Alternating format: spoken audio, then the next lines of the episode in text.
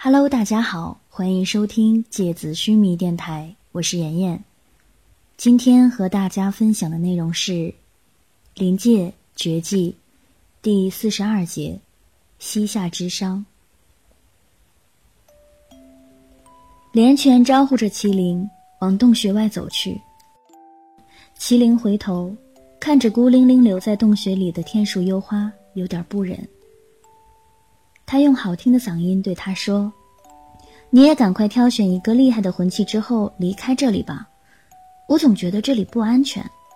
你一个年轻女孩子，万一遇到危险怎么办？对了，我这里有西斯雅果实，如果你要的话，我可以给你。或者，你跟我们一起走吧，用不着你可怜我。”天树幽花倔强的转过头。但是他的目光也柔和了下来。我没有可怜你，你看这个魂种多大呀，那么多的魂器，你要找到一把合适的，得花多少时间啊？你跟着我们一起，三个人找，总归快一点吧。麒麟的面容在幽暗的光线里，透着一种让人亲近的温暖。英俊的少年把浓黑的眉毛轻轻的皱着，让他的面容像一只温驯的小猎豹，目光从他柔软的黑色浓密睫毛下投射出来，有一种带着热度的关心。天树幽花突然觉得心里一个未知的地方跳动了几下。天树幽花突然看着麒麟，开口说道：“等一下。”麒麟看着欲言又止的天树幽花，有点疑惑。他用清澈的大眼睛看着他，等着他继续开口。天树幽花的脸在黑暗里轻轻的红起来。其实我进来不光是为了拿回生锁链的，而是银尘拜托我进来告诉你们。突然，仿佛脑海深处的黑暗里，一枚蓝色罂粟花般的光晕闪了一下。一个念头浮现在天树幽花的脑海里。他突然轻轻的笑了。他让我来告诉你们，离开魂种的棋子已经被人改动过了，左右的顺序做了调换，之前代表死亡的那个棋子，现在才是通往深渊回廊外围祭坛的出口。连泉听到这里，回过头来，面色凝重的望着天树幽花。麒麟看了看沉思的连泉，又看了看表情看起来很诚恳的天树幽花，然后说：“你说的是真的？真的是银尘拜托你的？”“当然了，我骗你干嘛？”天树幽花突然变了脸，冷冷的笑了笑，而且，你如果不相信我。岂不是辜负了跪下来苦苦哀求我的银尘吗？天树幽花说完，表情非常得意，他甚至在脑海里又重新回忆了一下那个看起来高贵的仿佛是冰雪之神的银尘，跪在自己面前的低贱样子，完全没有看见自己面前的麒麟满脸通红，双手握紧了拳头。你刚才说银尘什么？麒麟的脸上突然笼罩起从来没有出现过的可怕神色。他走过去，一把抓起天树幽花的衣领：“你再说一次！”天树幽花被他突然的变化吓住了，下意识抬起手，一把冰刀就刺进了麒麟的胳膊。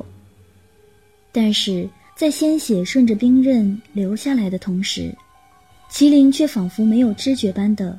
一动不动，只是继续盯着他，问他刚才说了什么。天树幽花被激怒了，充满怨恨的吼道：“不就是你的王爵吗？有必要为他这么激动吗？而且是他自己求我，又不是我逼他的。你把怒气发在我身上干什么？要怪就只怪他自己贱，那么轻易就下跪。而且，让他这么做的人不就是你吗？”谁叫你自己不长脑子，随便就冲进魂种的？麒麟咬了咬牙，他胸膛里是翻涌不息的屈辱。为了银尘受到的屈辱而产生的内疚，快要把他的心撕裂了。他丢开天树幽花，转过脸去，眼眶在黑暗里红了起来。眼前浮现出银尘寂静的跪在地上的身影，一种恨自己不争气的情绪化成眼泪，积累在他的眼眶里。他不好意思让连泉看到，于是用力憋着。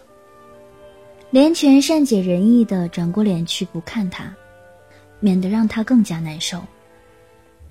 天树幽花看见麒麟俊美的面容笼罩着的伤心，心里。也微微有些不忍，于是他硬着头皮说：“到底相信我吗？相信我的话，就跟我走。”走出洞穴的门口，他们重新站在巨大的峡谷面前。远方山崖上密密麻麻的魂器，闪动着漫天繁星般的微光。连泉看了看天树幽花，问他。你的魂兽有飞行能力吗？天树幽花突然涨红了脸。连泉看他沉默不回答，于是明白了。你还没有魂兽是吧？天树幽花轻蔑的冷笑了一声，不愿意回答，脸上的表情充满了娇贵。我刚才就是一路从悬崖上跳跃过来的，这点路程还难不倒我。我们现在去的地方，如果等你跳过去的话，不知道要跳多久。没有魂兽绝对不行，你和我一起吧。连泉背后的空间里，暗翅巨大的白色羽翼在连泉身后伸展开来，看上去仿佛连泉身后长出了天使的翅膀。与此同时，麒麟的苍雪之牙也呼啸着从空气里显影出来。谁要和你一起？我要和麒麟一起。天树幽花冷冷地说。说完，就朝苍雪之牙的背上爬。他的脚刚刚踩上苍雪之牙的背，就被一声巨大的狮吼震了下来。苍雪之牙高傲的眼神轻蔑地看着他，充满了厌恶。天树幽花低声恨恨地骂道：“一个畜生，神气什么？”麒麟没有听到他低声喃喃的在说什么，他轻轻拍着苍雪之牙毛茸茸的头，揉揉他巨大的耳朵，对他温柔的说：“你堂堂一个大丈夫，欺负小姑娘就太没面子了。他也是使徒，是我们的朋友，他是进来救我们出去的，你不要闹脾气了，不然我下次游泳就不带你玩了。”苍雪之牙虽然满脸不情愿的表情，但是也顺从的低下了头。天树幽花爬起来，得意的看了苍雪之牙一眼，于是用镶嵌着锋利金属片的靴子，在它毛绒的后腿上用力一踩，翻身骑到苍雪之牙的后背上去了。它其实很温顺的，就是对生人比较有敌意。等一下，你抓紧我。别掉下来，放心，没事的。麒麟转过头来，在天树幽花耳朵边上说道：“天树幽花看着面前的少年，锋利的仿佛宝剑般的浓黑眉毛斜斜的飞进他浓密的鬓角里，幽深的眼眶里，仿佛小鹿般温润纯净的瞳孔，此刻正暖暖的望着自己。”他不由自主地把手环抱向少年的腰，隔着布料，麒麟滚烫的体温传递到他的手上。少年健硕的腹肌在布料下轮廓分明，同时还有此刻从麒麟脖子肌肤上传来的，充满了年轻生命气息的男子汉的味道。天树幽花的脸。像是在阳光下被晒烫的花瓣一样，娇艳欲滴。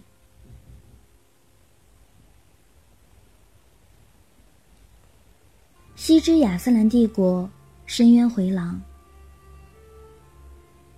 森林峡谷中的雾气越来越浓，几乎像是粘稠的乳白色液体，荡漾在整个幽绿色的峡谷之中。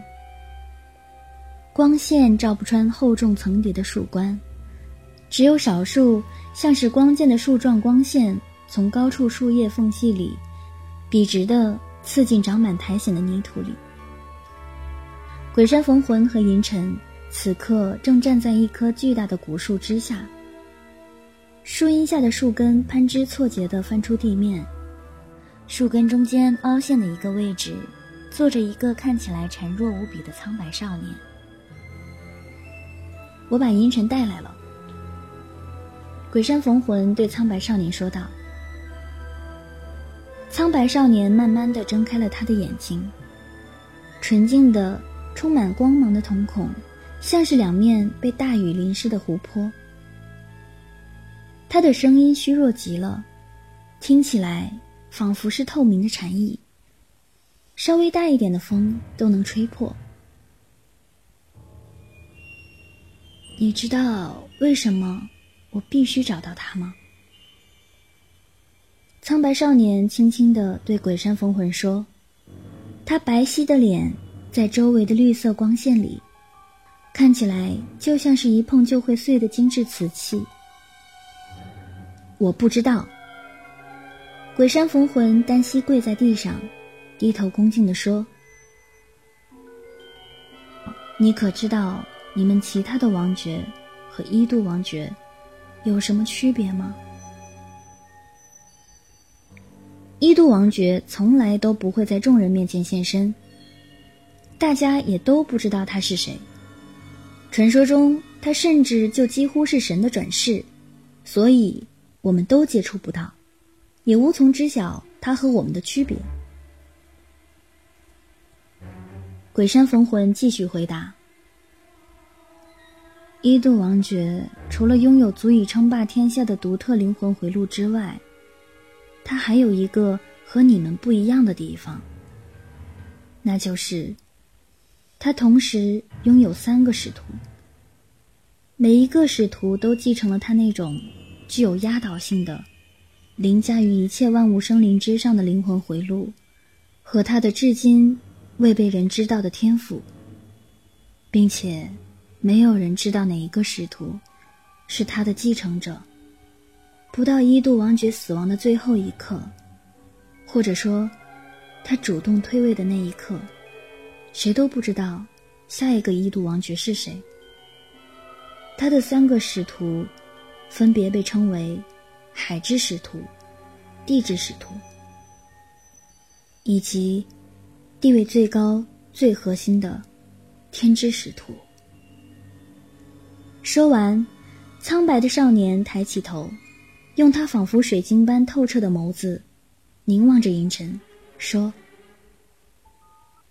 很高兴再一次见到你，上代天之使徒，银尘。”